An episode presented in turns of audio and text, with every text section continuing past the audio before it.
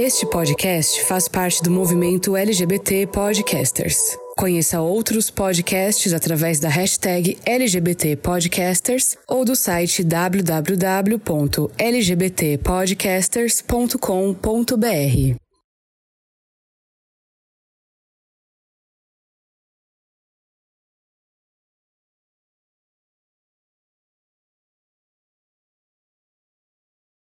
Quando o assunto é relacionamentos, os maiores estereótipos talvez vão recair sobre as mulheres lésbicas. Quem de nós nunca brincou com a suposta rapidez com que casais lésbicos se conectam e passam a dividir uma vida? Mas será que isso é de fato uma regra ou apenas um senso comum pautado por um braço do que é esperado pelas mulheres em geral? Continuando a debater temas lésbicos no mês do orgulho delas, o Fora do Meio retoma o tema relacionamentos para aprofundar um pouco mais a conversa da forma como elas amam e o que torna o relacionamento entre duas mulheres mulheres tão especial. Mas não podemos esquecer que, apesar dos memes, mulheres também cometem os mesmos erros que qualquer pessoa comum quando se trata de assuntos do coração. Nesse episódio, vamos conhecer melhor essas vivências e descobrir se, como dito no episódio Amor Mais Medo, é verdade que sapatão também parte coração. Eu sou Fernando Arazão e esse é o Fora do Meio, podcast que faz parte da rede LGBT Podcasters, que você encontra no arroba Fora do Meio Podcast no Instagram ou Fora do Meio Pod no Twitter. E antes da gente abrir esse armário, eu quero te convidar a fazer como o Anderson da Silva, a Denise Mendes, o Diego e o Jonathan e contribuir financeiramente para que a gente possa manter o Fora do Meio podcast. Esse é um podcast independente, ou seja, todos os recursos que a gente tem vêm de mim, do meu bolso e dessas colaborações que esses ouvintes mega especiais fazem mensalmente nos planos de assinatura que estão disponíveis aqui na descrição do episódio. Se você puder ajudar com 5 reais por mês, você me ajuda imensamente a manter esse projeto vivo. Então,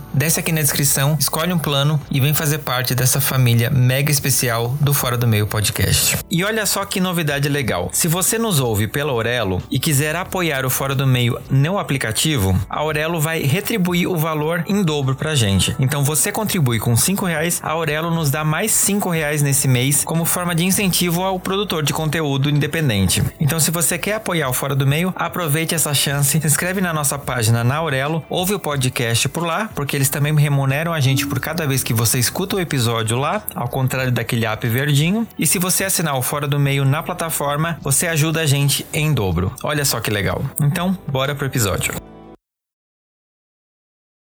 E dando continuidade ao mês do orgulho lésbico, aqui a gente está no Fora do Meio promovendo alguns episódios falando sobre essa vivência dessas mulheres que fazem parte da comunidade, que sustentam grande parte dessa comunidade, né, com suas vivências, suas lutas, e a gente está aqui para entender um pouquinho. Dessa vez, a gente vai partir para um outro campo que foi sugerido na nossa trilogia do coração, relacionamentos. A gente tem muito essa mania de enxergar o relacionamento lésbico, né, com essa lente do ah, se encontrou hoje e amanhã já estão indo morar juntos, escolhendo o nome do gato, né? Essas brincadeiras, essas piadas que a gente acaba ouvindo e reproduzindo. E eu tô aqui com duas convidadas mega especiais para contar um pouquinho para mim como é, afinal, o mundo do relacionamento entre duas mulheres. Convidadas, se apresentem, por favor, para a audiência do Fora do Meio. Oi, gente, eu sou a Letícia, do podcast Sapa Justa. Eu sou uma mulher cis, branca, lésbica, de Belo Horizonte e obrigada mais uma vez por estar aqui, Fê. Imagina, eu que agradeço. Tava com saudade, Lê. Voltamos. Oi, eu sou a Carol. Eu faço parte da equipe do Tempero Drag, trabalho com a Rita Von Hunt, trabalho com alguns outros youtubers, sou editora de vídeo, me contratem. Sou amiga do Fernando também, sou uma mulher cis, branca, lésbica, bissexual, homoromântica, talvez. E é isso. Muito obrigada pelo convite, Nando. Imagina, eu que agradeço, gente. A Carol é a pessoa que sabe todos os meus podres, então é isso, né? a gente tá aqui. Quais iremos revelar? Exatamente, exatamente. Não, brincadeira. A gente tem uma. Se esse podcast existe, gente, agradeçam a Carol, porque ela é uma das responsáveis por tudo isso que eu tô fazendo aqui atrás desse microfone. E meninas, eu quero começar agradecendo vocês por estarem aqui comigo, né, para abrir um pouquinho o coração, abrir um pouquinho as portas desse mundo mágico, né, do relacionamento relacionamento entre duas mulheres. A gente, né, comecei falando ali, né, dessas brincadeiras, dessas piadas que às vezes a gente faz sobre, né, quando uma mulher encontra outra e rola um relacionamento romântico, estereótipos, né? Vocês, mulheres, são cercadas de estereótipos. E, assim, pra gente começar, eu queria muito que vocês me contassem, na visão de vocês, o que que diferencia principalmente uma relação entre duas mulheres, entre duas mulheres lésbicas, do que uma relação entre dois homens gays, por exemplo, ou uma pessoa bissexual, sabe? Dentro dessas outras letrinhas da comunidade, o que que torna a relação entre duas mulheres tão especial, tão diferente? Não tem homem, né? o que já é uma grande coisa. Ou seja, muito melhor. Exatamente. ah, eu acho que tudo, né? É, é isso, não tem homem, porque homens e mulheres têm vivências diferentes. Desde que falaram que o seu gênero é esse, você passa a ter uma vivência diferente. Às vezes o estereótipo, a gente fala ah, estereótipo, ele acaba te definindo um pouco também, até você se entender melhor e tal. Então, é, é tudo, é completamente diferente. Acho que o jeito de, de se comunicar. Eu já me relacionei com homem, já me relacionei com mulher. Eu acho que o jeito de se comunicar, o jeito. Ah, não sei, gente, tudo. Pra mim é tudo, tudo diferente. Eu gosto que tem uma thread no TikTok que eu vejo algumas algumas lésbicas e bis fazendo. Que é tipo assim: ah, fulano falou que aí deve ser muito mais fácil se relacionar com mulher. Aí elas ficam tipo, ai, você nunca se apaixonou por uma mulher. Eu acho isso tão engraçado, porque geralmente são algumas mulheres mais novas. Porque assim, eu nunca me relacionei seriamente com um homem, só que eu acho que o que elas falam que é mais difícil é porque talvez algumas delas não tinham, sei lá, gostado ou entrado numa profundidade com o homem. E elas falam sobre o difícil de se relacionar com com, com, se relacionar com outra pessoa é sempre difícil, porque nós somos seres humanos, a gente tem nossas dificuldades, tem nossas manias. Entrar com o outro numa parte, tipo, você tem que chegar num consenso, então essa dificuldade existe. Uhum. Mas eu, como lésbica, fico feliz com algumas coisas básicas, assim, e sinto pelas minhas amigas e pessoas que têm relação com homens, tipo assim, eu não tenho muita preocupação, às vezes, por exemplo, se uma mulher lava é, a bunda e ela tem medo de ferir essa, essa, essa sexualidade. Tipo assim, gente, isso é um absurdo, mas são coisas que minhas amigas héteros, por exemplo, têm preocupações desse nível, sabe? Uma coisa de higiene é básica. Tóxica, né? É. Sim. Essa tour da masculinidade tóxica é, tipo, desde lavar a bunda até é, comunicação mesmo. Que às vezes é mais difícil você conversar com um cara que não consegue se expressar, não consegue expor as, as emoções dele. E dependendo da mulher também, né, gente? Que não é toda mulher. Sim. Talvez seja mais fácil. Sim. Nossa, vocês já começaram me dando um ponto aqui que eu nunca tinha parado para pensar na vida. Porque, de fato, eu acho que esse rolê da masculinidade é que também vai ter um recurso corte hétero que tem um pouco. Acho que talvez gays não façam tanto isso. Do Espera-se, né, que os gays lavem a bunda, né? Já que é um, ah, parte sexual. Tem que gosta, né? Também não estamos aqui para julgar fetiches e preferências sexuais. Sim. É, então, mas eu vejo, assim, da. Pelo menos assim, como um homem gay, eu tenho muito essa impressão de que a gente tem essa visão do mundo lésbico, do relacionamento entre duas mulheres, de que parecem que vocês se comunicam com o olhar, telepatia rola e vocês conseguem se entender de uma forma que, pelo menos para mim, e eu não sei como é que né, os outros caras, né, por favor, mandem e-mail pro fora do meio podcast gmail.com, mas para mim parece que vocês nascem realmente com um sexto sentido que permite que vocês consigam se entender de uma forma muito mais prática, muito mais fácil do que eu vejo às vezes casais de homens se entendendo, né? Parece que pra gente, justamente o que a Carol falou, né? A comunicação é uma barreira e você às vezes não sabe como falar aquilo, então parece que tipo assim, é quase como um quebra-cabeça que você tem que aos poucos encaixar encaixando algumas peças, enquanto para vocês eu tenho a impressão de que o negócio flui melhor. Vocês concordam com isso? Não. Não. Gente, é Sabe isso. Eu vou falar eu aqui um monte de omisse, né, das minhas opiniões, mas tipo, é isso. Escutem elas, não eu. É, é porque assim, na teoria eu até entendo tipo assim, em forma geral. Só que assim, isso não acontece.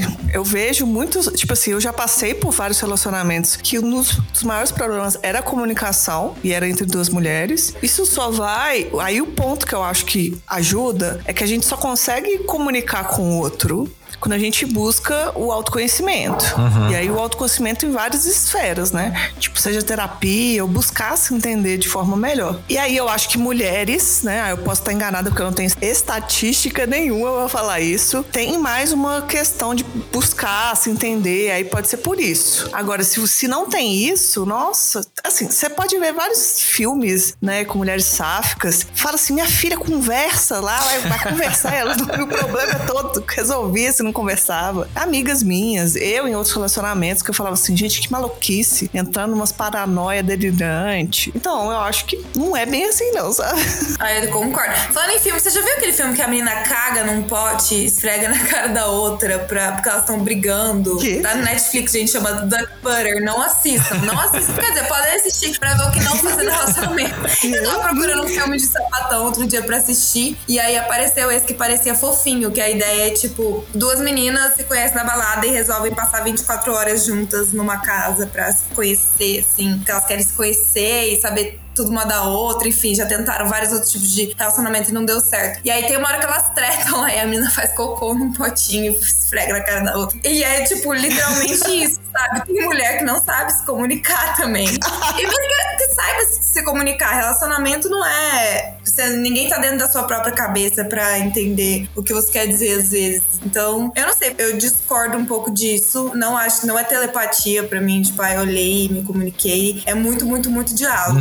E às vezes vai ter gente que tá disposto a dialogar com você e investir nisso, e vai ter gente que não. Eu já tive relacionamentos com homens e com mulheres das duas formas, assim. Sim. Uhum. Uma dica, gente, não vai nessa da telepatia, não. A pior coisa que existe é você achar que você entendeu uma coisa e simplesmente você não conversou sobre isso, sabe? Isso vai dar merda. Sim. Ou esperar que a pessoa já saiba o que você tá pensando, o que você tá querendo, né, que ela faça. É. Sim. Não, é uma visão interessante isso. Totalmente. Já quebrei a cara no estereótipo, mas é isso, né? Esse episódio é pra isso, gente. É por isso que a gente fala sobre esses assuntos. E é uma coisa que eu sempre falo aqui pra vocês, né? Como o meu público é majoritariamente masculino, é importante a gente falar disso pra gente poder quebrar um pouquinho esses estereótipos. Mas uma coisa que eu acho que talvez a Lê falou e eu acho que faz sentido, porque é uma coisa que eu invejo, inclusive, na construção feminina, é que vocês conseguem nomear sentimentos. E a gente, homem, é podado isso o tempo todo, né? Então acho que isso acaba facilitando também nessa questão da comunicação, né? Tem coisa que a gente às vezes acaba não sabendo como falar. E eu tenho a impressão de que vocês, por terem toda essa. ca- Isso é um problema também, né? Porque vem nesse estereótipo de que a mulher é fofinha, a mulher é sentimental, a mulher é de Vênus e os homens são de Marte, etc. É, mas eu acho que vocês levam um pouquinho dessa vantagem de conseguir comunicar as coisas porque vocês são ensinadas a fazer isso, né? Ao contrário da gente. É interessante vocês falarem isso. Eu fiquei curioso com o filme agora, Carol.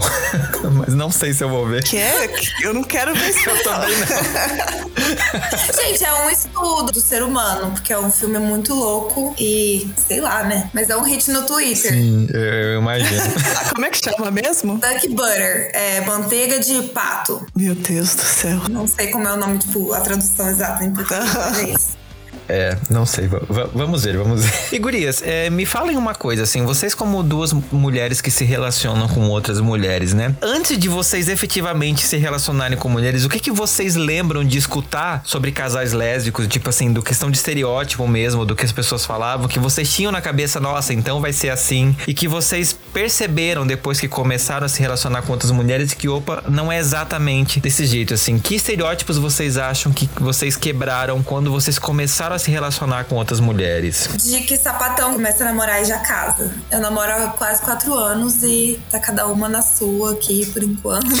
É, a gente leva as coisas muito, muito leve, assim. Mas é isso, encontrei uma pessoa que é disposta a dialogar e cada uma entendeu o tempo da outra. e Mas eu acho que eu nunca fui assim também, de casar em um mês, por exemplo. Sim. Mas tem muita amiga que é, então também não sei as estatísticas, mas tem uma porcentagem aí da, da população que faça jus ao estereótipo. Olha, eu também. eu namoro há cinco anos, cada uma mora na sua casa. E, tipo assim, eu nunca fui assim. Eu sempre namorei, não tinha essa coisa doida de querer casar e tal. Mas, é assim, é um estereótipo que ele faz sentido pela forma que a gente é socializada, né? A mulher é socializada pra casar. Aí você vai a matemática simples. Aí tem duas mulheres socializadas pra casar, elas se juntam e casam, né? Tipo, é, é meio que isso que acontece. Eu li um texto uma vez que eu achei bastante interessante, que a mulher falava assim: tem um outro fator que influencia nisso. É que para mulher, por exemplo, as mulheres sáficas, todo o ambiente é muito perigoso, sabe? Uhum. A gente beijar na rua, sei lá o quê. Óbvio, é, é perigoso para todo mundo, mas assim, a gente sofre, tipo, dupla violência, né? Vai ser a homofobia, vai ser o machismo, né? A força sobre a mulher. Então, as mulheres acabam, de certa forma, é, sendo caseiras, né? Então, elas vão se pegam e, tipo assim, um ambiente mais seguro é dentro da nossa casa. Uhum. Aí, tipo assim, ou você é expulsa de casa, a mulher é expulsa de casa, ela, tipo, financeiramente ela vai casar com outra. Acho que tem vários fatores. Então, esse estereótipo, ele tem camadas, ele não é muito simples de falar, não, isso não existe. Uhum. Porque ele existe, eu conheço pessoas que acontecem, mas assim, pra minha vida nunca foi uma realidade, sabe? Uhum. Eu acho que também vem de uma intensidade, assim, o estereótipo, porque as pessoas que eu conheço têm uma intensidade intensidade muito grande, ou sei lá, ou é o primeiro relacionamento lésbico, e aí óbvio que é muito diferente do relacionamento hétero. E aí você fica, tipo, muito apaixonada e quer tudo pra ontem, e, e aí também tem todas essas questões sociais, familiares que ela falou, mas sei lá, eu também conheço homens gays que estão dentro desse recorte, entendeu? Sim. Sim. Não, mas é engraçado, porque cada vez que eu vejo alguma coisa parecida com essa entre homens gays, sempre tem aquele taxado do tipo assim, ó, tá vendo fulano lá emocionado, fulano lá, ó, tipo, deu um beijo já tá querendo casar. E tipo, eu acho engraçado essa dicotomia que rola, né? Enquanto pro homem tem o, essa coisa do ser emocionado, pra mulher, ah, mas gente, elas são sapatão, é lógico que elas vão fazer isso. Tipo assim, virou essa chavinha, né? Tipo, é muito doido isso. E interessante interessante vocês falarem isso. Lê, você como host de um podcast lésbico, tem muitas histórias assim. É, como que as outras mulheres, né, lidam com isso? Você tem essa vivência, digamos? É, não sei como que todas lidam, não. Mas é, é tipo de, é de gente, vivência. Né? É, eu acho que é diferente, assim, né? Eu acho que isso. Tem alguns estereótipos que são bobos, né? Sei lá. Por exemplo, o estereótipo de futebol, jogar futebol. Eu acho o estereótipo bobo, porque isso é uma preferência de um esporte. E aí você vai ser com. Ah, você não pode ou não pode porque você é mulher. Isso é uma coisa, tipo, preferência por um esporte. Você parar pra pensar, isso é uma questão de gosto. Sim. Mas esse em si, eu acho que ele tem várias coisas que vão sendo afetadas, assim. Tem isso que ela falou, que é essa emoção muito intensa. Uma vez eu tava participando de um grupo de WhatsApp com mulheres lésbicas e bis e tal. E a menina, uma da mulher, tipo, ela tinha uns 46 anos e ela tinha ficado com mulher, mas ela, ela era bi, né? Ela falou assim: ah, mas é porque acho que eu não conseguiria me relacionar com uma mulher. O povo perguntou por quê? Não, porque é muito intenso, eu sinto muitas coisas. E ela foi descrevendo assim, ah, claramente ela estava apaixonada pela mulher. eu achei aquilo muito curioso. Mas não conseguia se relacionar. É, aí eu falei, tipo, a escolha dela era não se relacionar porque ela gostava demais. Tipo assim, mulher pra ela, ela gostava demais. Eu falei, uai, tem alguma coisa estranha aí que você tá falando. Você não sabe lidar com tanta atração. É, mas, tipo, você vive, né, que eles falam daquela nova puberdade. Então é tudo muito novo. Você vai viver, tipo, as primeiras vezes, mas tem gente que vive intensamente o tempo todo, né? Eu acho que são vários fatores, né? Mesmo. Uhum. Essa questão de estereótipo de, tipo, jogar futebol e tal, eu acho muito. Aí agora entrando em outra seara, que não é muito bem a minha, e me corrijam também se eu estiver errada, mas. É, eu tenho um amigo trans, né? Que ele. Ele é zero estereótipo. Eu tenho dois amigos trans. Um é muito estereótipo do hétero top, assim. E hétero top do bem, né? E o outro é completamente o contrário, assim. E ele. Aí outra a gente tava conversando que a gente tem um grupo que é são, tipo, várias mulheres lésbicas ou bi e esse amigo trans.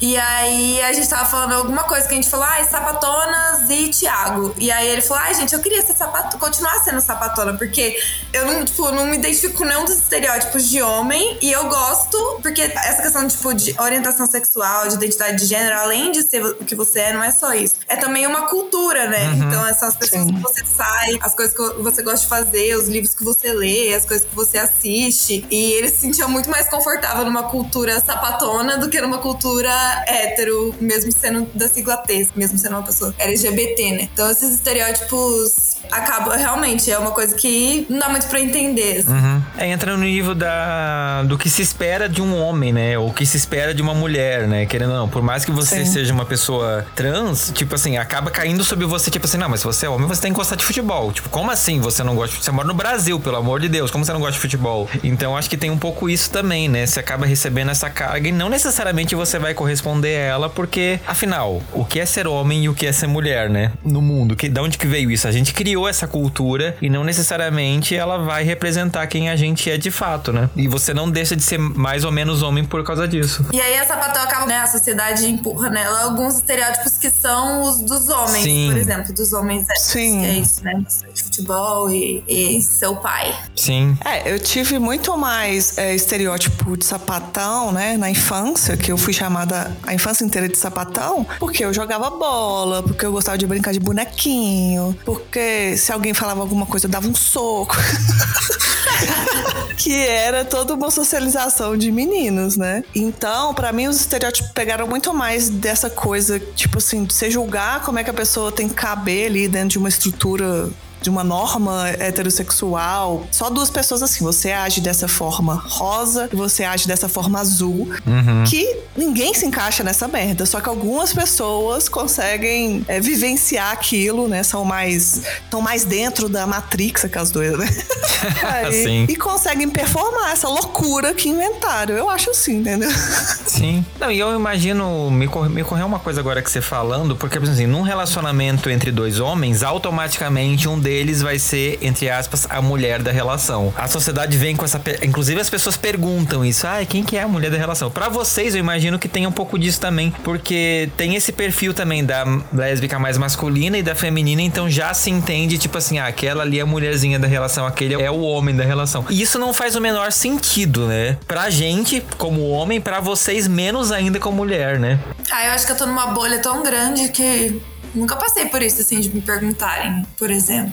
Mas sim, existe. Eu não sei, eu acho que depende. Por exemplo, eu sinto muito que, até em relação à minha família e tal, há muito tempo atrás namorava uma menina que era mais desfem, né? Mais masculina. E hoje em dia eu namoro uma mulher que é mais feminina, assim, de acordo com os padrões da sociedade. E para mim é mais fácil hoje, no sentido de do, do, jeito que as pessoas encaram mesmo, entendeu? Uhum. E aí ninguém nunca me perguntou esse tipo de coisa, por exemplo. Ah, eu não tive essa sorte, não, porque eu lembro que eu entendi lésbica, eu tava na faculdade e foi ficando com uma menina da minha faculdade, então eu tive todos os tipos de comentários desnecessários e não solicitados. Então esse é o tipo de coisa que eu já ouvi. E aí me eu falo até para homens gays também, essa coisa de ditar quem é passivo ou ativo, isso é muito heteronormativo, sabe? Uhum. Porque você tá pegando uma vivência, tipo, da vivência hétero e passa isso. Quando isso tá para mulheres, eu acho mais bizarro ainda, sabe? E também, tipo assim, eu escuto muita mulheres desfém falando que isso vem como forma de violência às vezes para elas, porque ah, você é desfém, você é obrigada a fazer um papel de ativa, ou até tipo mulheres gordas, ah, elas têm que ser ativas. O cara começa a inventar uns negócios muito doidos, sabe? Uhum. E tipo assim, eu acho que a gente tem cada vez mais se distanciar dessas doidice que a heterossexualidade inventou e impôs pra gente. Eu não quero fazer parte disso e, tipo, a gente já vive tanta coisa que é imposta, né? Quanto a gente puder quebrar nisso, nas nossas relações interpessoais, eu acho que melhor coisa, sabe? Eu sei lá porque que inventaram isso de ativo e passivo, porque, né, não sei, pra mim todo mundo seria relativo. tem prazeres dos dois lados, assim. Mas. Mas eu já fiquei com menina também que era mais desfém e que se denominava só ativa, por exemplo. Então, acho que isso acaba entrando na cabeça de muita gente também. Sim. É, então, mas eu vejo isso. A gente teve um episódio, o primeiro episódio desse ano, a gente discutiu um pouquinho essa questão do, da primeira vez do homem, né? E o quanto às vezes você não escolhe o papel que você vai desempenhar na primeira vez, porque é isso. Você às vezes vai com um cara muito mais velho, vai com um cara que tem muito mais experiência. Então ele, tipo assim, ele diz, vai lá, faz tal coisa, e você faz, porque você não tá. Você não sabe o que fazer, né? E às vezes acontece muito isso porque a gente é inexperiente e você assume que, tipo, não, esse é, é isso, né? Daqui pra frente eu tenho que ser sempre assim, porque a sociedade vai colocar, tipo assim, ah, você performa uma atitude mais masculina, então automaticamente você tem que, tipo, não, gente, você não tem que. Você tem que descobrir o que funciona para você. E dentro de uma relação, dentro de um casal, é muito mais do que funciona para você, é o que funciona para vocês duas, né? O que funciona para essas duas pessoas que estão ali construindo o processo, né? Você chegar já e dizer, olha, você vai ser, você já começar na imposição, já começou começou errado, né? É, isso aí eu acho que sim, né? Porque o gosto vai ser sempre pessoal. Uhum. Eu acho que o que a gente tem que quebrar é, tipo, o estereótipo colocar isso a partir do que a pessoa veste, né? Tipo, do que ela, como ela se, se apresenta. Essas coisas assim, tá passado já, sabe? Sim. E uma coisa que acontece muito, deixa eu até perguntar para vocês, é, em uma comunidade, né? Eu já sou um rapaz de 35 anos e, assim, várias vezes eu posso dizer quantas vezes eu, tipo, tava conversando com e que às vezes, vamos supor, entra nessa conversa sexual e a pessoa diz, ah, mas eu sou só isso ou sou só aquilo. E beleza. E, e se você não é compatível? Já, eu conversei com uma menina uma vez que trabalhava comigo, ela disse, nossa, eu tenho um melhor amigo na faculdade que ele é gay e ele tava me contando esses dias que ele tava conversando com um cara e assim, ele conversou semanas com o cara e foi ótima a conversa. Foram falar de sexo, ele descobriu que o cara também era passivo. E acabou a conversa. Tipo assim, tudo que você construiu nessas semanas acabou porque você tem uma, entre aspas, incompatibilidade. Tipo, vocês, como mulheres, não tem essa questão, pelo menos, né, na minha visão, e me corrijam se eu estiver errado, do falocentrismo, né? De você ter um pinto e alguém vai ter que enfiar um pinto em alguém. Para vocês, tem essa desconstrução mesmo? Tipo, isso ajuda para vocês na forma de se relacionar, na opinião de vocês? Ou não? Ou a sociedade é tão falocêntrica que acaba contaminando também o relacionamento entre duas mulheres com isso? Ou com coisas parecidas? e antes de vocês responderem, só um adendo. Essa pergunta, ela parte de um princípio que, tipo, uma mulher com pênis, ela vai partir essa conversa de um outro nível, né? Então, aqui a gente tá falando especificamente de mulheres cis, porque, né, como ela já não tem um pênis, né, não tem esse órgão que automaticamente tem que ser enfiado em algum lugar para uma relação sexual existir, ela parte de um outro lugar, né? Enquanto uma mulher trans com pênis, né, vai começar já essa conversa a partir de um outro lugar. Então, a pergunta é voltada nessa questão das mulheres cis. Sobre o falocentrismo, eu vi alguém falando uma coisa uma vez que eu nunca mais esqueci. Que se você for parar pra pensar que quando você pega uma banana, a sua boca que tá mordendo a banana, quem tá comendo no estereótipo não é a banana. Exatamente. quem, quem, come, né, a buceta, na verdade, Sim. não. Exatamente. Só que passaram a mensagem que quiseram passar aí. Mas eu acho que é menos do que na comunidade gay, mas também acontece. Já vi situações de mulheres falarem que, tipo, as que são só ativas, às vezes elas comunicam. As que são só pativas, você descobre na hora lá. Elas não te avisam antes, não. que elas, é, eu aprendi no meu podcast que a menina fala que elas fazem a posição da estrela do mar. Chega lá na cama e fica igual a estrela do mar. Desculpa. Mas acontece. Mas eu acho que estaticamente, menos que essa cultura muito forte com os gays. Sim. É foda, né? Porque. E, e é isso que você falou antes, que ela falou antes sobre gosto pessoal e tal. E óbvio que isso tem que ser respeitado. E aí eu não sei, tipo, é um limiar muito. Eu não sei dizer. Realmente, estatisticamente, eu acho que tem bem menos. Eu nunca, nunca fiquei com ninguém que falasse que era só passiva. Eu já fiquei com pessoas que eram só ativas conheceu uma estrela do mar. Nunca conheci uma estrela do mar. Mas eu acho que também tem uma turma, uma vez tá falando com uma amiga minha e ela falou que ela gostava mais de ser ativa, mas ela acabava sendo passiva para agradar a outra pessoa. E aí eu acho que a mulher também, historicamente, ela é mais moldada para agradar e para se adaptar a qualquer ambiente ou então talvez menos mulheres tenham essa preferência ou outra por causa disso. Mas a minha opinião pessoal, assim, independente, é que eu não acho que de qualquer forma isso deveria ser alguma coisa, tipo assim, ah, não, vou parar de falar com ela porque eu sou ativa e ela é ativa também, entendeu? Uhum. Eu acho que isso deveria ser uma definição, mas respeito. Isso que você falou é bem verdade. Eu acho que isso também da mulher, tipo assim, agradar e se moldar pro relacionamento, realmente acontece. Uhum. A mulher é muito mais adaptável, né, a qualquer coisa, do que o homem. É, então, porque espera-se isso de vocês, né? Como você falou, vocês acabam crescendo com essa. Não, você tem que fazer isso, porque você é a mulher da relação, então você tem que fazer isso. E é engraçado, eu tô fazendo aqui um link com. pensando na comunidade gay, o quanto às vezes espera-se que o passivo faça esse papel também. Tipo assim, não, né? O, o cara é o ativo, então, tipo assim, você tem que ser submisso a ele, né? Porque você tá nesse papel feminino, entre aspas, né? Gente, quantas camadas de, de contaminação a gente tem com o mundo hétero, né? Meu Deus do céu. E partindo um pouquinho desse, desse esquema, né? Ainda falando, né? E aproveitando esse gancho do quanto a sociedade coloca essas cargas em cima de vocês, para nós, homens, gente, eu vou falar disso porque eu sou homem, eu não tenho a vivência das meninas, né? Eu vou exemplificar com a minha vivência. Mas eu vejo que pra gente tem muito essa cultura, principalmente entre homens gays, do da paquera, do sexo rápido, de você abrir um aplicativo e dizer vem aqui pra casa e vocês transam loucamente e vai cada um pra um lado daqui a pouco. E isso, eu sei que isso acontece no mundo das mulheres, mas ao mesmo tempo eu vejo que não é tão frequente. Tem sempre uma outra questão de que nem todas as mulheres se sentem confortáveis com essa questão do sexo casual. Aí eu me pergunto, esse não conforto, ele é uma real, tipo você não se sente mesmo ou é uma construção social também de que você não se permite ter um sexo casual com outra mulher? Como que vocês enxergam essa questão entre duas mulheres, tipo assim, sexo casual para vocês, essa questão da paquera ou etc. Como que funciona na opinião de vocês entre mulheres e rola isso? A galera tá se permitindo ou não? Vocês acham que realmente tem um pouco dessa. Hum, talvez eu não goste muito disso. Eu não acho que é um bloqueio do patriarcado ou uma culpa católica. Eu acho que é mais porque a mulher tem mais medo de morrer. Eu ia falar exatamente a mesma coisa. é uma boa resposta. Não, eu ia falar isso. Toda vez que eu vejo meus amigos contando história de grade, eu falei, gente, vocês não têm medo de morrer, não? Pelo amor de Deus.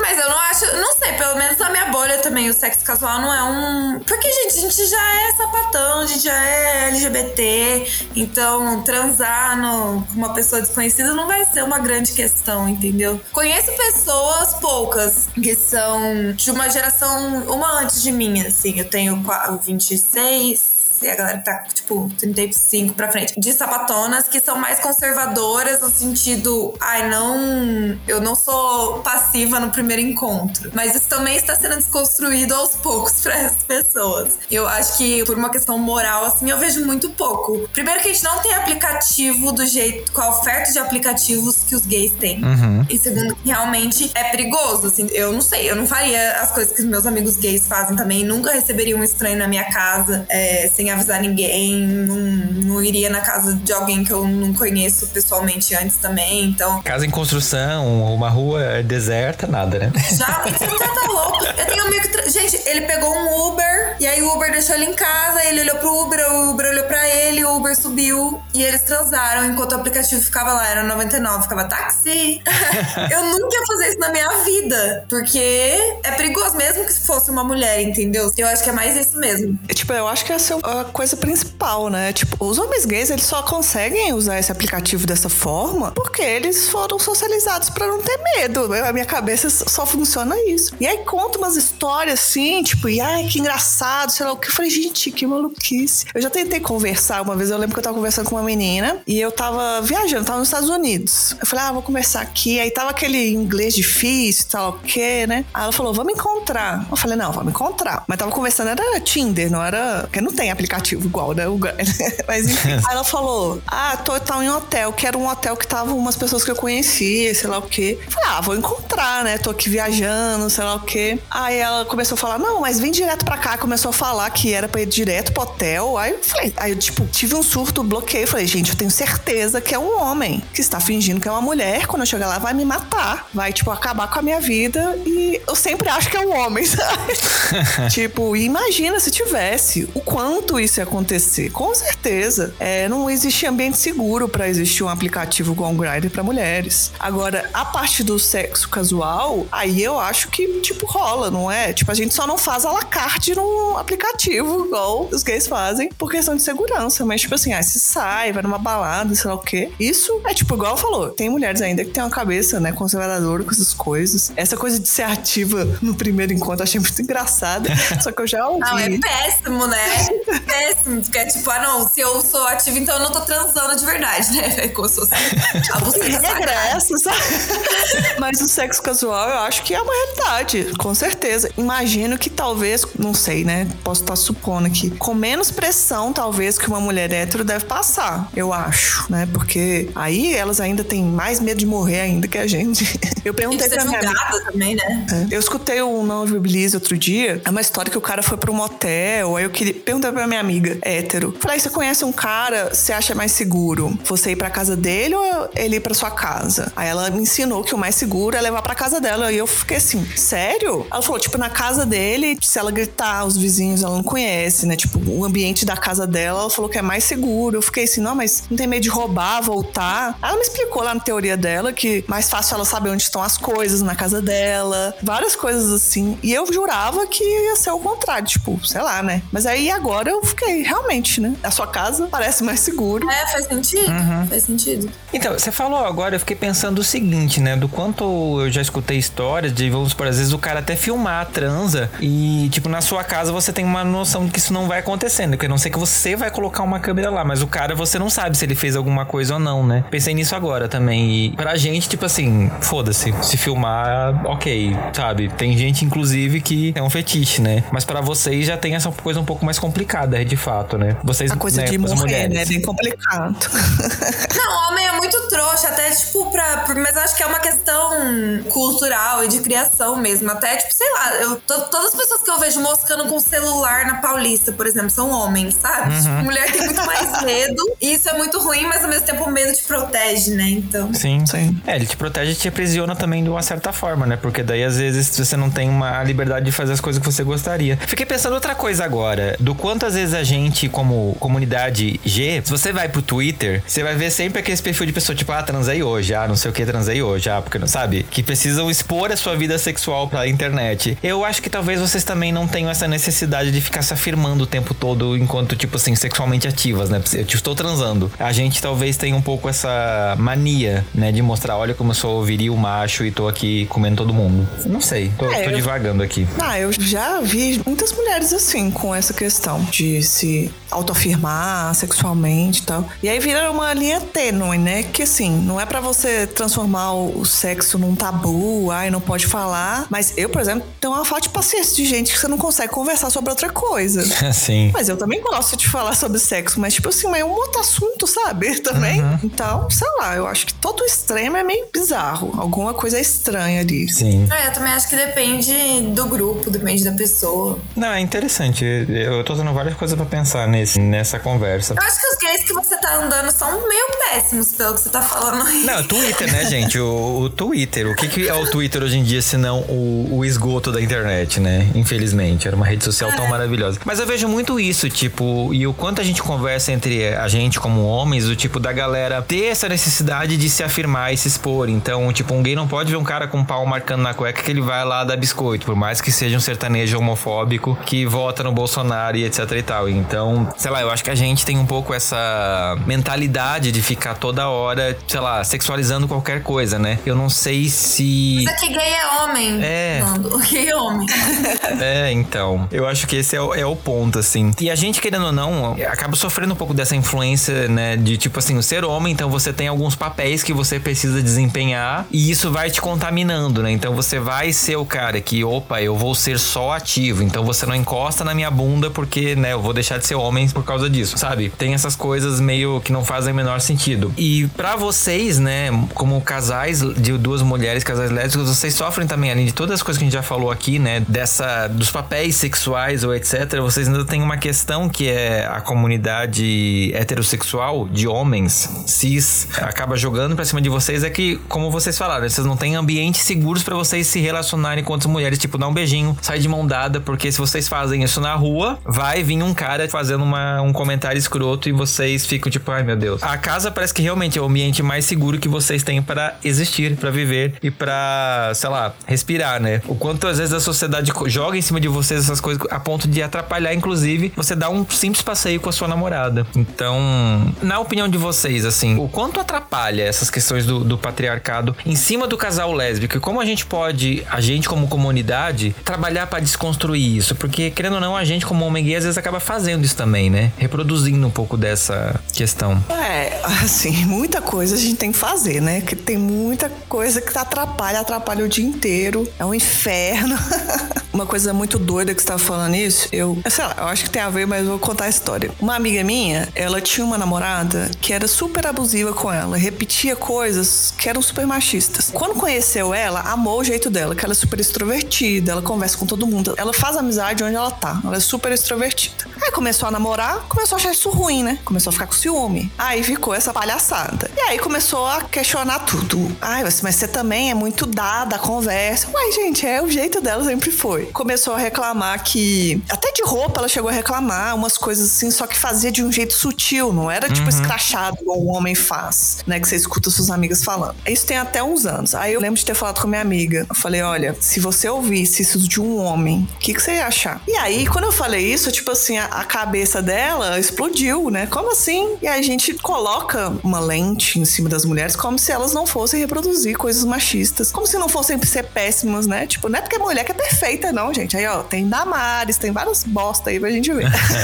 e aí, você tá falando isso depois de um tempo, outro dia que ela veio aqui na minha casa, eu tava falando umas coisas que eu tava chateada, a gente até tava falando mal aqui da comunidade GG, que me irrita com algumas coisas. Eu tava chateado com uns amigos meus gays por uns motivos. E aí ela virou para mim e falou assim: Você aceitaria isso que aconteceu se fosse um homem hétero? E aí eu falei: Caralho, eu passo um pano pra gay.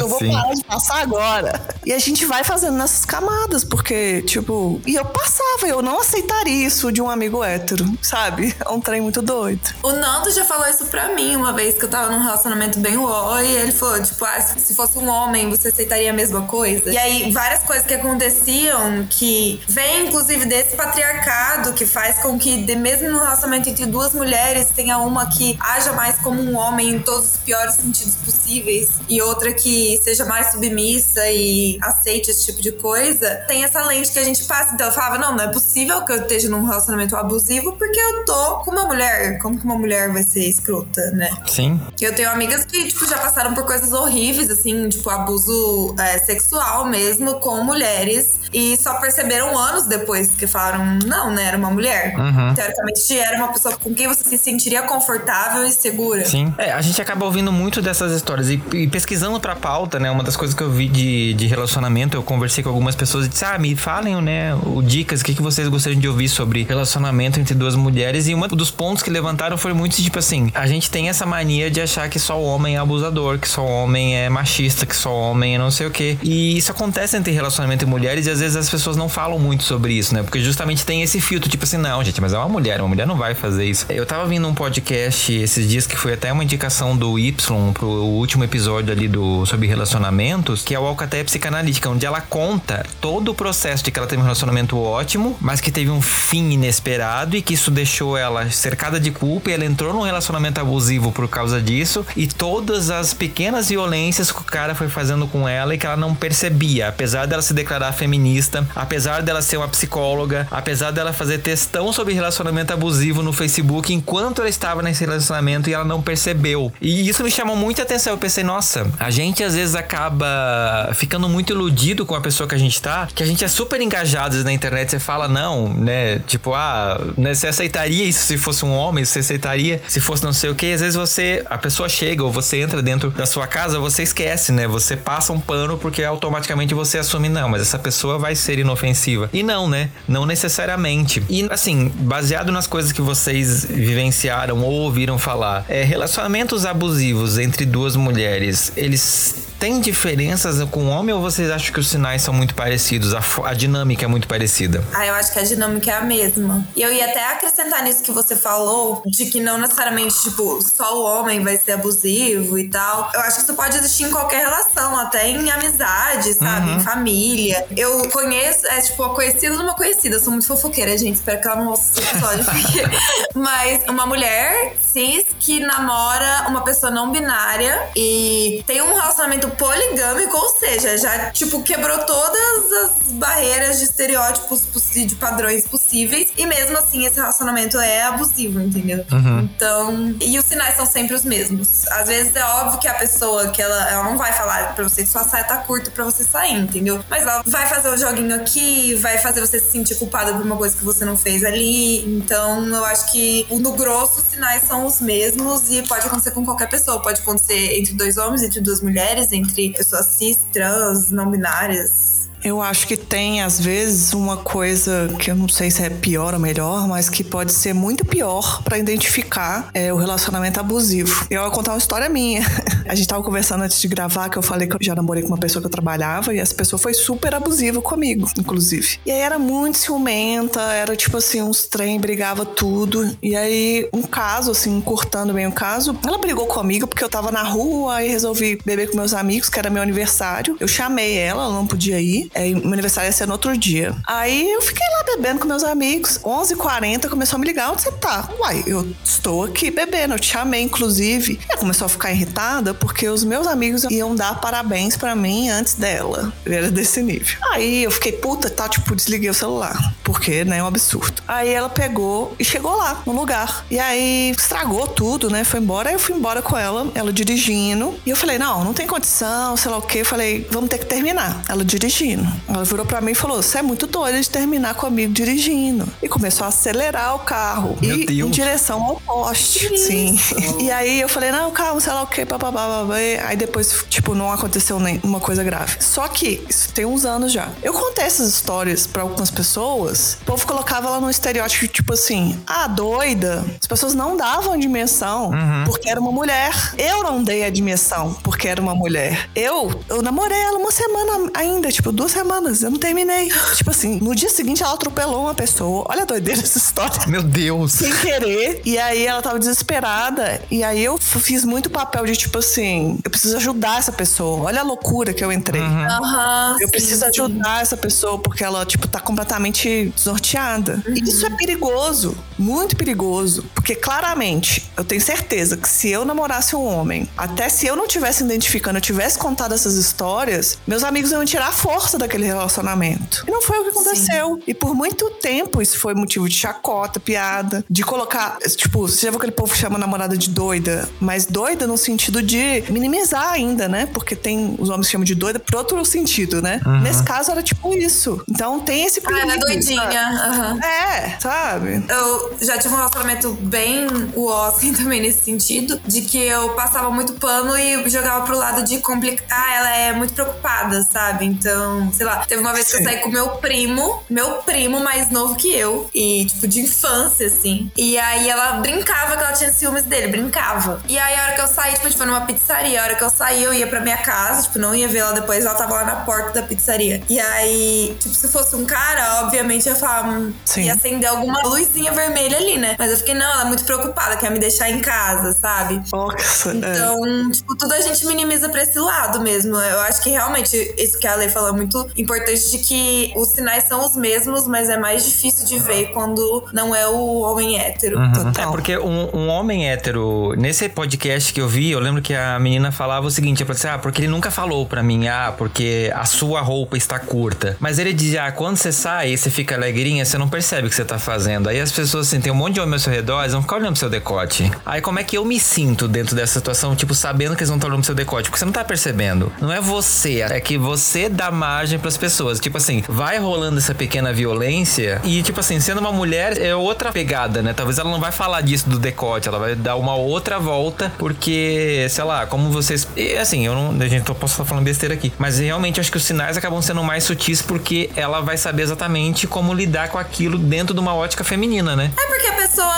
que tem esse perfil, ela não é burra, né? Então ela vai achar. É óbvio que se você chegar pra uma feminista e falar que você tá namorando e falar, mano, sua saia tá muito curta, troca, é óbvio que ela vai ficar puta. Então você vai achar uma outra forma de fazer com que ela fique vulnerável e sinta culpa pelo relacionamento de vocês. Então. E não tem terapia pra essas pessoas, tá? Porque a terapia depende muito do que você fala na terapia.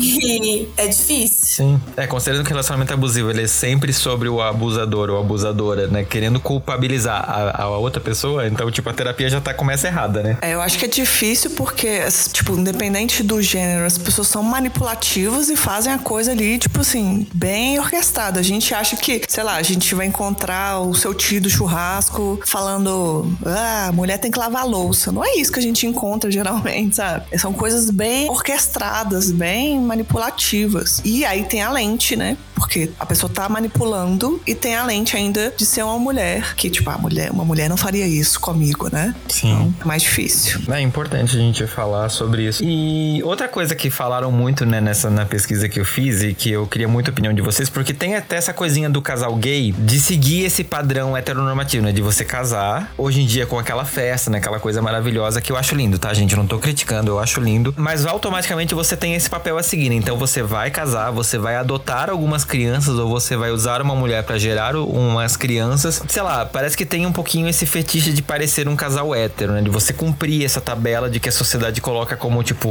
o relacionamento ele tem que seguir esse espaço. Namoro, o casamento, aí você vira pai, aí não sei o que. Tipo assim, aí vamos lá. Vocês são mulheres. Então vocês já recebem da sociedade, tipo assim, olha que bonitinho, vocês vão ter que ser mães um dia. Tá aqui uma boneca para você já começar a cuidar desde criança. Quando rola esse relacionamento entre duas mulheres, vocês acham ou vocês enxergam que essa questão da maternidade ela tá intrínseca também no relacionamento de vocês, às vezes com muito mais força do que entre dois homens? Ou não? Já que vocês já pensam nisso durante muito tempo, lidam de forma diferente? Eu acho que depende. Eu acho que essa questão da maternidade é uma coisa intrínseca em todas as mulheres, de, tipo, de ser uma coisa que é isso que você falou, te colocam pra brincar com uma boneca, ou enfim. Tem a romantização de que maternidade é uma coisa sagrada de outro mundo e que quando seu filho nascer você vai sentir um amor que você nunca sentiu antes. Então eu acho que as mulheres encaram isso de formas diferentes na minha opinião, depende muito. Eu já me relacionei com mulheres que tinham, ah, eu tenho desejo de gerar, eu tenho o sonho de gerar, que pode ser que seja um sonho real, oficial, como também pode ser uma construção social. Uhum. Algumas delas, é, ao longo da vida, desconstruíram isso, outras não. Então, eu acho que depende muito da pessoa. E tem mulheres com quem eu já, a pessoa que eu tô hoje, eu consigo ter um diálogo aberto de tipo, ah, pode ser que um dia role, na vida que a gente leva hoje não rolaria, mas se rolar, e aí a gente vai adotar, tipo, eu não sei, vamos pensar. Sim. Eu acho que depende muito de como a as mulheres encaram isso. Mas é uma questão, sim, que é levantada em todo relacionamento que fica mais sério. É, realmente tem uma pluralidade, né? Tem até o drama, né? Às vezes uma quer, a outra não quer.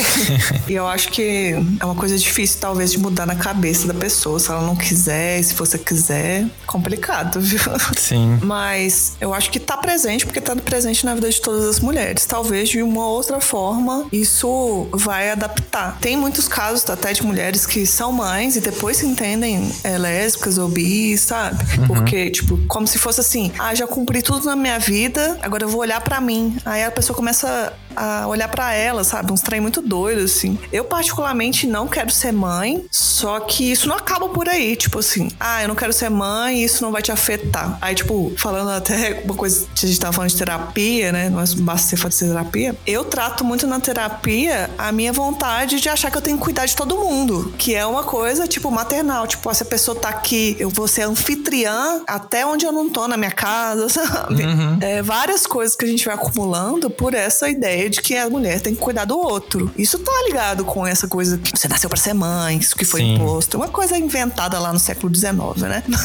e eu imagino que as pessoas já devam ter te falado, tipo assim, olha, você cuida tão bem dos outros que você nunca pensou, sabe, em ter filho, sabe? Não, não sei. Porque tem essa coisa mesmo, né? Tipo, você não pode cuidar de alguém que a pessoa, ah, que bonitinho, virou mãe dele. É, super. E aí tem uma coisa assim, tem gente que é doido com criança, né? Uhum. Eu gosto de criança, só que eu, quando eu converso com criança, eu converso assim, no mesmo tom eu faço vozes para os animais, não faço vozinhas para crianças. Sim. E aí, isso é um trem que acontece que as crianças gostam. Aí as crianças geralmente gostam de mim, sabe? Então a povo, ah, não sei o que. Ah, eu não, eu sou doida pra. Posso, tipo, se os meus amigos tiverem filho, aí eu vou só pegar a parte boa, sabe?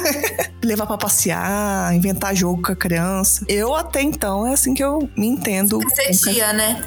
É. Exatamente. É. A minha vocação pra ser tia. Eu acho, eu também sou uma pessoa que tenta resolver e cuidar muito de todo mundo que tá em volta, assim. Mas eu acho que justamente por isso eu tinha muito pensamento de que eu não queria de jeito nenhum. Não queria de jeito nenhum, de jeito nenhum. Hoje em dia eu desconstruí um pouco, eu tô meio deixo a vida me levar, assim. Eu tenho certeza que no estilo de vida que eu tenho hoje não cabe uma criança. Mas se um dia rolar, e aí pode ser uma criança mais velha também, e eu posso estar mais velha, né? Que que o bom de. O bom, né? Tudo, tem, tudo é bom em adotar, mas a parte boa nesse sentido é que a gente não precisa depender muito da biologia, de, sei lá, ai, tempo pra engravidar, assim. Então, eu acho que foi depois que eu desconstruí isso também, de que eu tenho uma vocação para cuidar. Não, se eu quiser cuidar, eu vou cuidar um dia. Uhum. Mas não sei, pode ser que aconteça, pode ser que não. Sim. Não, você pode gostar de cuidar das, dos seus amigos, mas não necessariamente você vai gostar de cuidar de uma criança, né? São duas coisas diferentes. É porque é muita responsabilidade, né? Não consigo nem ter um pet, gente. E é muita preocupação. eu fico, meu Deus, vai ser mais uma pessoa que eu vou ficar pensando se vai morrer daqui cinco minutos. O que, que eu vou fazer para fazer com que a existência dela seja mais saudável e feliz. Não sei, na minha cabeça ia me trazer muita, muita tensão, assim. Sim. Eu, eu morro de medo também de ser aquelas. Eu acho que eu ia ser mó paranoica, porque quando eu adotei minhas duas gatas filhotinhas, eu era daquelas que ficava cutucando pra ver se tá respirando, sabe? eu falei, gente, aqui fica com o dedo da criança. É, nossa, eu não tenho estrutura emocional. Sim. Sim, concordo. Também tô nessa vibe aí. Mas eu acho que realmente é uma coisa que depende de mulher pra mulher, como cada uma encara Sim. essa situação. É, mas é, é, bacana, né? Porque querendo ou não, a gente, como homem, tem todo esse impasse da própria biologia, né? Tipo assim, pra você ter um filho biológico, você tem que procurar uma mulher e fazer uma inseminação artificial e todo o processo. Vocês têm essa facilidade de que, tipo assim, vocês quiserem engravidar, vocês conseguem, né? Tem todas umas questões. Ah, não é bem assim. Não, sim, tem todas as questões, mas, por exemplo, assim, se as duas mulheres disserem, não, você vai engravidar, você não tem esse trabalho de procurar alguém ou etc, né? Vocês conseguem, às vezes, se resolver. Então, parece que a sociedade é pra você, tipo assim, ah, gente, vocês têm tudo pra ser mãe, é só ser mãe. E não é bem assim, né? Não é só ser Nossa, mãe. Se quiser ser mãe, é sei, é muito não. caro, inclusive, Exato. financeiramente. É, eu acho que é muito difícil. É bem, tipo, uma coisa, talvez, tipo, de privilégio uhum. social tal. Sim. E aí, uma coisa, eu acho que não é tão fácil, viu, Nando? Eu acho que é tão Não, não, eu tava sendo, tipo assim, a sociedade coloca como se fosse uma coisa fácil por vocês já Sim. serem mulheres, então vocês têm um útero, é, é super tranquilo, é só arrumar um esperma ali, tá tudo bem. Tipo assim, olha como é fácil a vida de vocês. Tipo, não, né, gente? Não é isso. Não, e se você quiser, porque tem gente que faz, pegar o ovário, tipo, sei lá, pega o meu, o meu óvulo e põe na barriga da minha namorada. É, tipo, muito caro, super. muito caro. E pode ser que não dê certo. Você tem que fazer não sei quanto disso. E aí eu tava assistindo um documentário, um documentário não, era um episódio da Explicando na Netflix. Não sei se vocês já viram, uns episódios curtinhos, assim. E era sobre fertilidade, tava mostrando um casal que já investiu. Ai, talvez seja cancelada por isso. Não sei quantos mil dólares em fertilização e não tinha conseguido ainda. E eu fiquei, mano, será que isso não é por causa da romantização da gestação? De que a mulher precisa gerar? Porque imagina se eles tivessem, sei lá, adotado uma criança e investido toda essa grana na educação, uhum. sabe? Não sei. Ah, eu, uma... eu, assim, eu não vou entrar no que cada pessoa deseja, né? Porque sei lá que a pessoa quer, mas eu não consigo, Letícia, entender a necessidade de gene. Eu tenho que passar meu gene. Eu não, nossa, isso para mim não faz parte de jeito nenhum. Eu falei, pode ser que algum dia eu queira ter filho, mas não vai ser tipo assim, ai, tem que ter o meu gene, tem que ser lá o quê. Isso para mim, não tô julgando quem tem isso não, mas eu não consigo realmente entender isso. Tipo, igual você falou, eu ia super pensar nisso. Cara, tipo, esse dinheiro aí, tem tanta gente no mundo, adoção, né? Eu acho que faz muito mais sentido. Mas. É, e eu. Ai, não sei. Mas, assim, particularmente também, eu acho. Eu sinto tanta dor menstruando, gente. Se fosse crescer uma criança na minha barriga, eu não sei. Pra mim, isso não é natural. Pra mim, é o contrário de natural. Ter uma criança e a sua barriga estica e ela tem que sair por um lugar muito apertado. Eu sei que ele dilata, mas parece que vai doer muito, sabe? sim, sim, não. É, é mistérios da, da natureza. É, ser, tipo, sei lá, um contraponto de outra pessoa que quer ter filho e negócio de genérico. Eu estou muito com a Carol. sim. Não, mas eu, eu enxergo. É, quem sou eu para enxergar alguma coisa? Mas eu, eu vejo assim nas conversas e até, tipo, eu, Carol, a gente conhece há mais, há quase 20 anos, né? E tem outras pessoas, né, amigas lésbicas dentro desse grupo de amigos que às vezes a gente conversa sobre filhos e eu vejo, assim, o quanto as visões são diferentes mesmo do que eu escuto meus amigos gays falando do que as meninas lésbicas falam. E é, essa é uma boa questão mesmo, né? Do quanto às vezes é uma, um resquício disso, né? A sociedade coloca que pra mulher ser completa ela precisa ser mãe. Então às vezes você se pega pensando, eu preciso ser mãe para poder zerar esse joguinho da vida, né? Porque senão vai estar tá faltando alguma coisa. Tipo, não necessariamente. Às vezes o gato é muito melhor, né, Letícia? Ah, eu sou a favor do gato. Eu sou do estereótipo de lésbica com gato.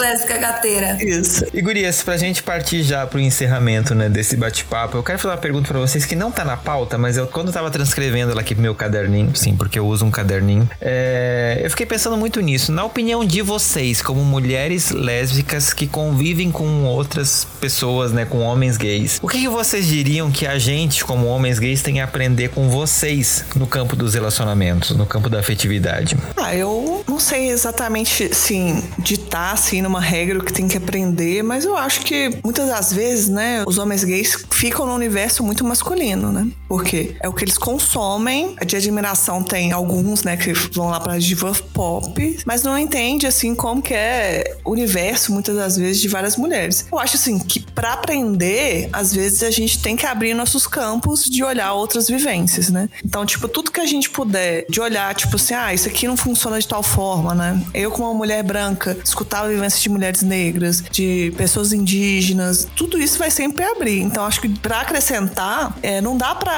falar, tipo, ah, as mulheres sáficas vão te ensinar como se relacionar. Mas quando você começa a entender como as mulheres são socializadas e como isso afeta várias relações e de formas diferentes, vai ter sempre o que aprender com isso. Eu concordo total. Acho que é meio que assim, o mundo não gira ao seu redor. Estou falando de gay branca, tá, gente? Que é um recorte que tá acima de gays negros e gays periféricas também, mas de que é isso, o mundo tem que se abrir para ouvir outras vivências, que às vezes uma coisa que não te atinge pode atingir outra pessoa e você pode ajudá-la sendo um aliado, assim. Então, não só as mulheres e as mulheres lésbicas, mas também as pessoas negras, as pessoas PCD, periféricas, enfim, ouçam todo mundo que, é, estando em recortes diferentes, nossas dores são diferentes, né? E todas essas dores precisam ser endereçadas. Sim. Muito bom vocês falarem isso, porque mais do que encerrar esse episódio, a gente está encerrando, né, aqui no Fora do Meio, esses episódios sobre o mês do orgulho lésbico. E é uma coisa que eu sempre falo aqui no Fora do Meio, gente. Esse podcast,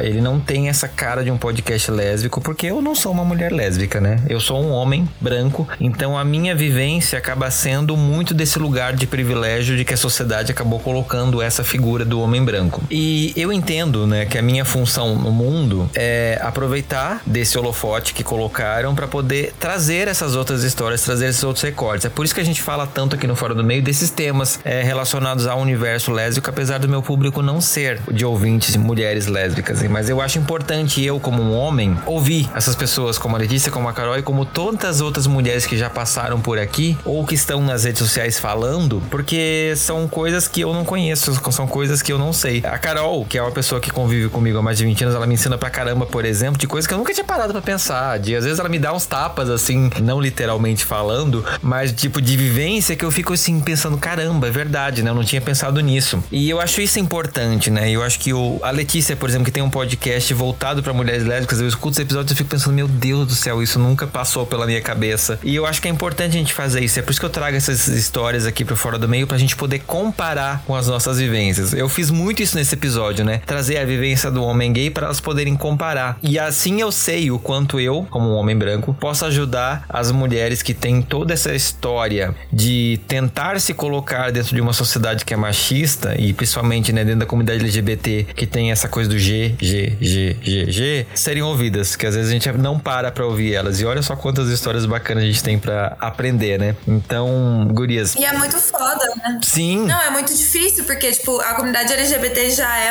A gente já tá dentro de uma minoria, apesar de não ser minoria, mas no, no sentido socioeconômico da coisa. E quando você tem essas divisões, recortes dentro da própria comunidade, um olha pro outro, fica mais difícil de chegar em algum lugar, assim. Aí eu tô sem saco pra ver gay branca sofrendo no Twitter, por exemplo. Não desmerecendo a dor da gay branca, mas.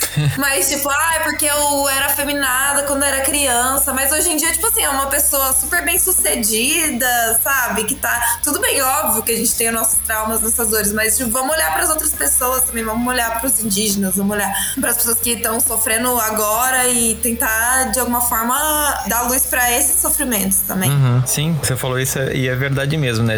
A gente acaba a sofrer muito quando era criança por ser feminada e eu me tornei o quê? O estereótipo do homem machão. E aí eu vou começar a oprimir as pessoas no grind, tipo assim, não curta feminados. Tipo, que evolução, né? Só que não. Exato. Eu quero aproveitar esse episódio, gente, para agradecer Letícia e a agradecer Carol, que estão aqui representando né, as mulheres lésbicas que escutam esse podcast, para dizer para vocês obrigado por me ensinarem tanto a ser um homem melhor, a ser um homem gay melhor. Porque eu, como Fernanda Razão, como CPF, eu acho que. A Carol falou uma coisa antes da gravação começar. Ela me conhece quando eu vim para São Paulo. E eu não era essa pessoa que estaria no microfone falando sobre as dores e as questões de ser um homem LGBT. E ela me ensinou muito isso, a ter essa desenvoltura, a ter essa libertação de ser quem eu sou. Foi graças a, a ela e a que me introduziu nesse mundo do tempero drag e, e onde eu tive contato com o universo LGBT pela primeira vez, inclusive, que eu posso estar aqui hoje falando. Então, tipo assim, obrigado mulheres por ensinarem a mim, principalmente, né, já que eu posso falar por mim, e a dividir essas histórias com os meus ouvintes, porque eu acredito que a gente só vai avançar como comunidade quando cada uma das nossas dores, de cada letrinha, a gente conseguir suprir um do outro.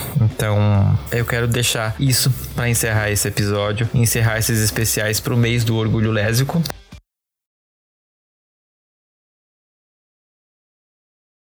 E a gente vai pro quadro de indicações então, né, onde eu vou deixar para vocês duas dicas. Eu vou geralmente deixo uma coisa só, mas eu vou deixar duas dicas e são dois perfis no Instagram, gente, de comida, né? Quem não gosta daquele negócio engotoso depois de um dia de trabalho e assim, infelizmente vai ficar restrito a quem mora em São Paulo ou aqui os arredores, tá? Eu vou deixar dois perfis no Instagram para você seguir e para você consumir os produtos dessas pessoas. O primeiro deles é o Trava Truck da Fernanda Custódio, que é ela faz coisas veganas e é sensacional, tipo tipo assim, gente, eu acompanho o Instagram, você vê aquelas comidas, assim, dá vontade de lamber a tela do celular. Então, tipo, segue ela, vai estar tá aqui na descrição do episódio. E o Veganchinha, que é da minha amiga Márcia também, que também faz coxinhas veganas. Então, se você gosta e eu, assim, dê uma chance para os produtos e você vai ver que, tipo, tem muitas coisas gostosas. Às vezes a gente tem esse estereótipo de que comida vegana é só mato. Gente, não é, não é. E é muito bom. Então, eu vou deixar esses dois Instagrams para vocês seguirem. E se você é de São Paulo, para você você consumir e apoiar as pessoas LGBTQIA+,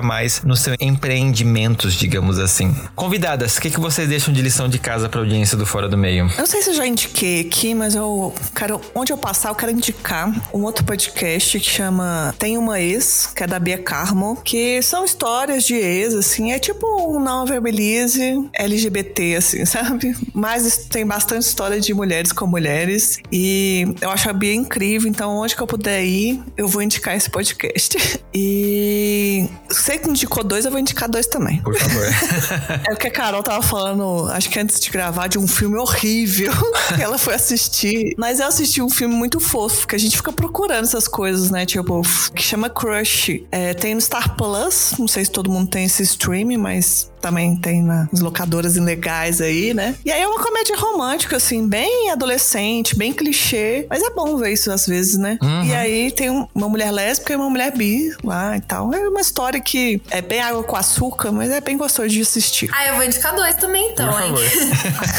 já que tá liberado, dois perfis, na verdade. Um acho que talvez a maioria já conheça, mas como a gente tava falando muito sobre estereótipo e mesmo dentro, sei lá, dentro de uma sigla, você tem que seguir os dessa sigla, vou indicar a Mara Moira. Ela é uma autora, ela escreveu E Se Eu Fosse Puta, que é um, um livro sobre a, a, história dela, uma autora travesti, graduada pela Unicamp, ela é muito foda, enfim. E ela tem uma coluna, ela é uma mulher trans que tem, trans travesti, que tem uma coluna sobre futebol. E ela gosta muito de futebol, então ela quebrou já estereótipos da mulher, né? E a minha amiga Marigê, arroba eu Marigê, que ela se autodenomina Sapabi, porque ela é bissexual, um relacionamento sapatão. Basicamente, me identifico muito com ela, assim. Ela tem um perfil muito legal que ela fala sobre é, relacionamento, ela fala muito sobre terapia, fala da, faz review de sex toy também. E é um conteúdo muito fácil e didático também de assistir. Então, deixo essas indicações. Muito bom, muito bom. Gurias, eu, eu sempre falo aqui que eu não tenho palavras para agradecer, porque eu realmente não tenho, gente. Eu fico tão feliz de gravar esse podcast, ainda mais quando a conversa é tão rica, quando eu tenho essa oportunidade de ter contato com coisas que às vezes eu não tinha pensado. E eu quero agradecer demais a presença de cada uma de vocês por estarem aqui dividindo um pouquinho das histórias de vocês com a audiência do Fora do Meio. De todo o meu coração, muitíssimo obrigado. Obrigada. Eu que agradeço pela oportunidade de estar aqui. Amei. Pode me chamar mais. Ah, pode deixar. Eu sei onde você mora, né? Então. eu que agradeço também. Sempre bom estar aqui. Eu amei a conversa. Prazer em te conhecer também, Carol. Foi tudo. Amei te conhecer também, Leija. Sou uma inscrita do Sapa Justa. Eba. Maravilha. E Gurias, é, como que o pessoal acha vocês na internet? Quem quiser trocar uma ideia, né? Como que o pessoal acha vocês nas redes sociais? As minhas redes é tudo arroba sapajusta. Fácil, fácil. Pode me seguir. O meu é Perrone CRL, Perrone Caralho, basicamente. e no Twitter não me achem. Peço, por favor, que não me procurem no Twitter. Só... Não me procurem. Adorei, adorei. Na rede tóxica. Sim. E você, ouvinte, se ainda não segue o Fora do Meio, eu quero te convidar a seguir a gente no Fora do Meio Podcast no Instagram ou Fora do Meio Pod no Twitter. Pode seguir lá, né? Eu gosto. E se inscreve também no nosso canal no YouTube. A gente posta lá os áudios do podcast. Às vezes eu solto uns vídeos lá também. Então segue a gente lá. E é isso. Eu espero vocês daqui a 15 dias em mais um episódio do Fora do Meio. Tchau, até mais. Tchau.